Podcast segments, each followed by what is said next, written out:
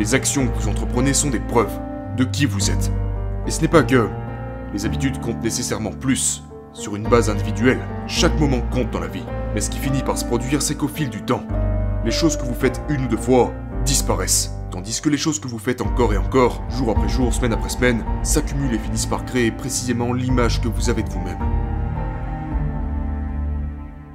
Chaque action que vous prenez est en fait un vote pour le type de personne que vous voulez devenir. Plus vous accumulerez de votes, plus vous aurez de chances de gagner l'élection. Si vous voulez devenir quelqu'un de nouveau, alors prenez de nouvelles actions.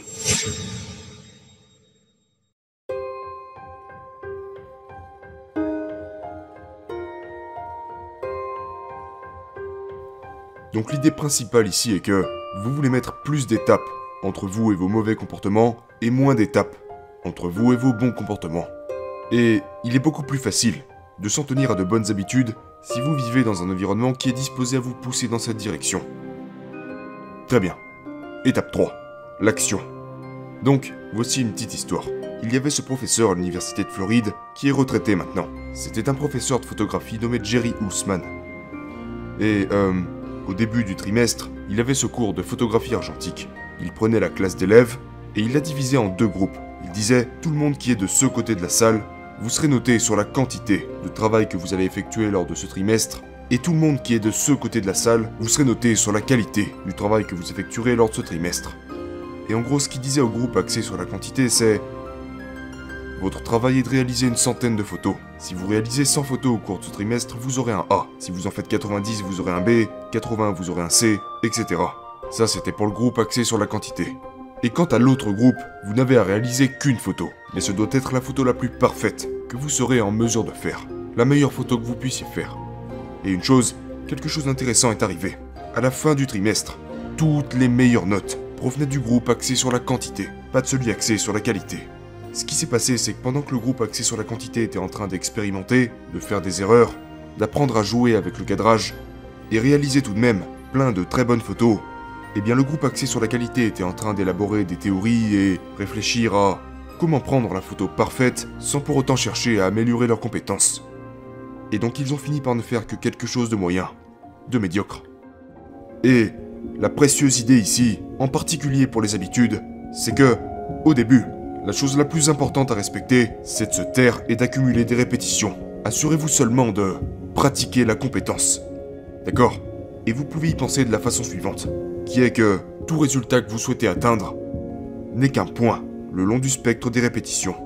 Donc le spectre commence avec peu de répétitions et continue avec beaucoup de répétitions. Vous pouvez imaginer un objectif simple, un objectif modéré et un objectif difficile.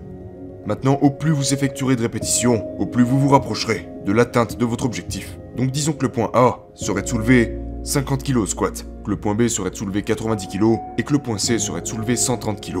Maintenant peut-être que vous aurez besoin d'effectuer 100 répétitions ou 1000 répétitions pour arriver au point A, peut-être 5000 répétitions pour arriver au point B, et peut-être 10 000 répétitions pour arriver au point C. Et ce concept est en fait très représentatif de mon habitude d'écriture. Donc, après 6 articles, j'avais 100 abonnés, après 23 articles, j'avais 1000 abonnés, après 96 articles, 34 000 abonnés, 177 articles, 100 000 abonnés, 243 articles, 250 000, etc. Et donc chaque répétition que j'ai ajoutée, chaque article que j'ai publié, me rapprochait inévitablement du prochain résultat sur ce spectre. Mais vous ne pouvez pas contourner le fait que chaque répétition compte. Et ceci nous amène à un point intéressant, qui est que si accumuler des répétitions est incroyablement important, cela signifie qu'apprendre à commencer est incroyablement important. Parce que chaque répétition contribue à développer l'habitude. Une habitude n'est qu'une activité qui commence chaque jour. Ensuite, c'est à vous de la répéter encore et encore, et c'est ce qu'est la régularité. Donc, l'intérêt est de rendre la nouvelle habitude aussi facile que possible. Je vais vous donner une petite stratégie pour ça. Cette stratégie s'appelle la règle des deux minutes. Si une chose vous demande moins de deux minutes à faire, faites-la immédiatement. N'y pensez pas, ne réfléchissez pas, juste faites-le. Maintenant, pour la plupart des habitudes et des comportements que nous souhaitons adopter, en général elles vous demanderont plus que deux minutes. Vous savez, si vous allez à la salle de sport, vous n'allez pas vous entraîner seulement pendant deux minutes.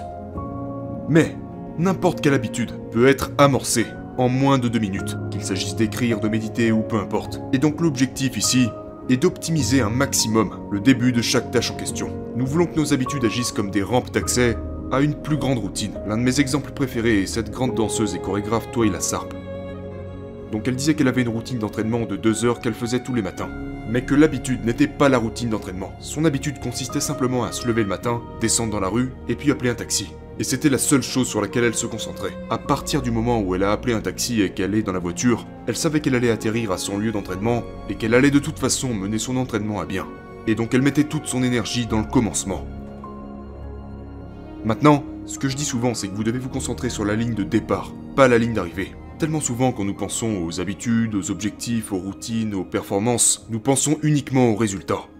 Nous pensons au poids que nous voulons perdre, à l'argent que nous voulons gagner, au nombre d'abonnés que nous voulons atteindre, et nous mettons toute notre attention sur la ligne d'arrivée. Mais au lieu de ça, si vous pouvez vous concentrer sur la ligne de départ et rendre aussi facile que possible le fait de commencer et d'effectuer les premières répétitions, très souvent les résultats ne seront qu'une conséquence naturelle. Ok, étape 4. La récompense. Donc, la seule raison pour laquelle nous répétons des comportements est parce que nous en tirons du plaisir, parce que nous aimons la récompense. Si nous n'apprécions pas l'expérience en cours de route, il est peu probable que l'on s'y tienne. Et cela signifie que vous allez devoir trouver des moyens de vous apporter une récompense pour chacun de vos bons comportements. Car les bonnes habitudes ont un problème. Et ce problème c'est que pour tirer des résultats d'une bonne habitude, il y a un prix à payer dans l'immédiat, et la récompense met du temps à se manifester. Si je vais à la salle de sport maintenant, ça va me coûter du temps, de l'énergie et des efforts. La récompense est que je serai en meilleure forme dans 3 mois, que je ne tomberai pas malade dans les années à venir, etc. Mais la récompense est retardée. Les mauvaises habitudes sont souvent le contraire. Si je mange un donut maintenant, la récompense est qu'il a bon goût, je prends plaisir à le manger, etc. Mais la conséquence est aussi retardée. Sauf que là je serai en surpoids dans 3 semaines, 3 mois ou 3 ans. Donc vous devez trouver des récompenses à vous attribuer dans le présent pour chacune de vos bonnes habitudes afin de vous y tenir sur le long terme. Ok, maintenant il y a plusieurs façons de faire ça. Je vais vous en partager une, aujourd'hui. Cette méthode s'appelle la stratégie de Seinfeld. Et cette stratégie provient de Jerry Seinfeld, un célèbre comédien. Il a dit Le secret pour être un meilleur comédien est d'écrire de meilleures blagues. Et pour écrire de meilleures blagues, il faut écrire tous les jours. Donc, voici la stratégie en question. Trouvez-vous un calendrier mural de sorte à ce que vous puissiez apercevoir chaque jour de l'année, et puis tous les jours où vous faites votre tâche, comme écrire des blagues pendant 15 minutes, vous mettez une croix sur ce jour. Au début, vous aurez quelques faux départs ici et là, mais à partir d'un moment, des bouts de chaîne vont commencer à se former. Vous vous retrouvez avec 4, 5, 6, 7, 8 jours cochés d'affilée, et à ce moment-là, votre seul but est de ne pas briser la chaîne. Peu importe à quel point vos blagues sont bonnes ou mauvaises, peu importe si vous décidez de les garder ou non, ne brisez pas la chaîne. Et, euh, ce qui est intéressant à ce sujet, c'est qu'en mesurant vos progrès, vous obtenez une récompense immédiate dans le moment. Les résultats mettront du temps à arriver, et vous avez besoin de quelque chose dans le moment qui vous permet de vous sentir bien. Donc si vous faites vos 15 minutes, vous savez que dans tous les cas, vous obtiendrez cette récompense immédiate en cochant cette case. Maintenant, j'aime bien ajouter une chose de plus à cela, qui est ne manquez jamais de foi. Donc, beaucoup de gens arrivent à créer une chaîne raisonnable, et puis ils cassent la chaîne. Et ils se sentent alors super mal à ce sujet, et ils sont là genre, j'étais allé si loin mais maintenant je dois tout recommencer. La chaîne s'est brisée. Mais ce que vous remarquerez chez les plus grands performeurs, ce n'est pas qu'ils commettent pas d'erreurs, ils commettent aussi des erreurs comme tout le monde, mais ils parviennent simplement à revenir plus rapidement sur la bonne voie. Et en fait, si vous pouviez juste respecter cette seule règle, de ne jamais manquer deux fois d'affilée, même si vous ratez une fois sur deux mais que vous revenez toujours sur la bonne voie, vous êtes quand même bon 50% du temps.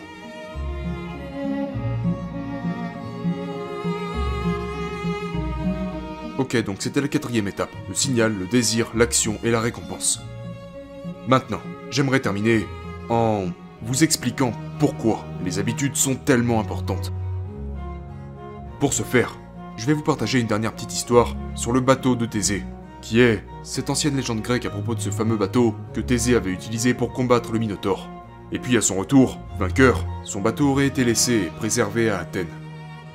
Et comme il était laissé là, année après année, les planches du bateau ont commencé à s'user, certaines à vraiment se détériorer, et donc chaque fois qu'une planche était détériorée, il retirait la planche et la remplaçait par une nouvelle. Et ce processus a continué encore et encore, jusqu'à ce que toutes les planches d'origine avaient été remplacées.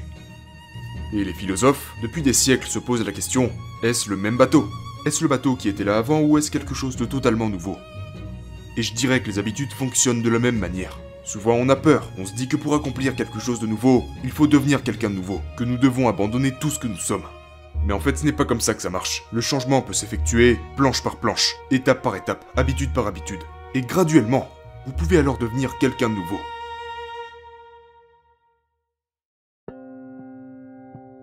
Avec la régularité et la répétition, vous pouvez changer, pas seulement vos résultats, mais bel et bien votre identité. Et l'explication qui démontre que cela est vrai est que plus nous avons de signes évidents d'une croyance, plus nous sommes susceptibles de la croire. Donc, si vous allez à l'église tous les dimanches pendant 20 ans, vous croyez que vous êtes religieux. Si vous étudiez l'espagnol tous les jeudis soirs pendant 20 minutes, vous croyez que vous êtes studieux. Les actions que vous entreprenez sont des preuves de qui vous êtes. Et ce n'est pas que les habitudes comptent nécessairement plus. Sur une base individuelle, chaque moment compte dans la vie. Mais ce qui finit par se produire, c'est qu'au fil du temps, les choses que vous faites une ou deux fois disparaissent. Tandis que les choses que vous faites encore et encore, jour après jour, semaine après semaine, s'accumulent et finissent par créer précisément l'image que vous avez de vous-même. Chaque action que vous prenez est en fait un vote pour le type de personne que vous voulez devenir. Si vous voulez devenir quelqu'un de nouveau, alors prenez de nouvelles actions.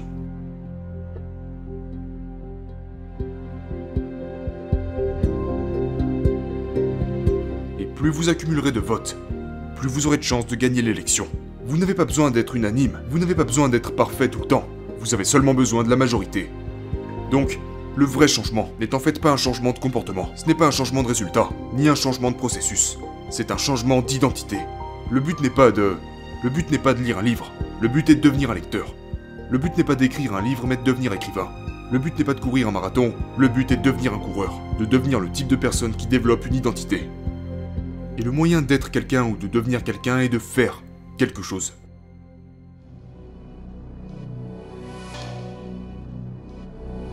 Votre identité émerge des habitudes que vous avez. Et donc, voici le secret de ce discours. Il ne s'agit pas seulement de vous amener à faire de petits changements. Il s'agit en fait de vous faire croire à quelque chose de nouveau à propos de vous, de changer ce que vous croyez possible à propos de vous.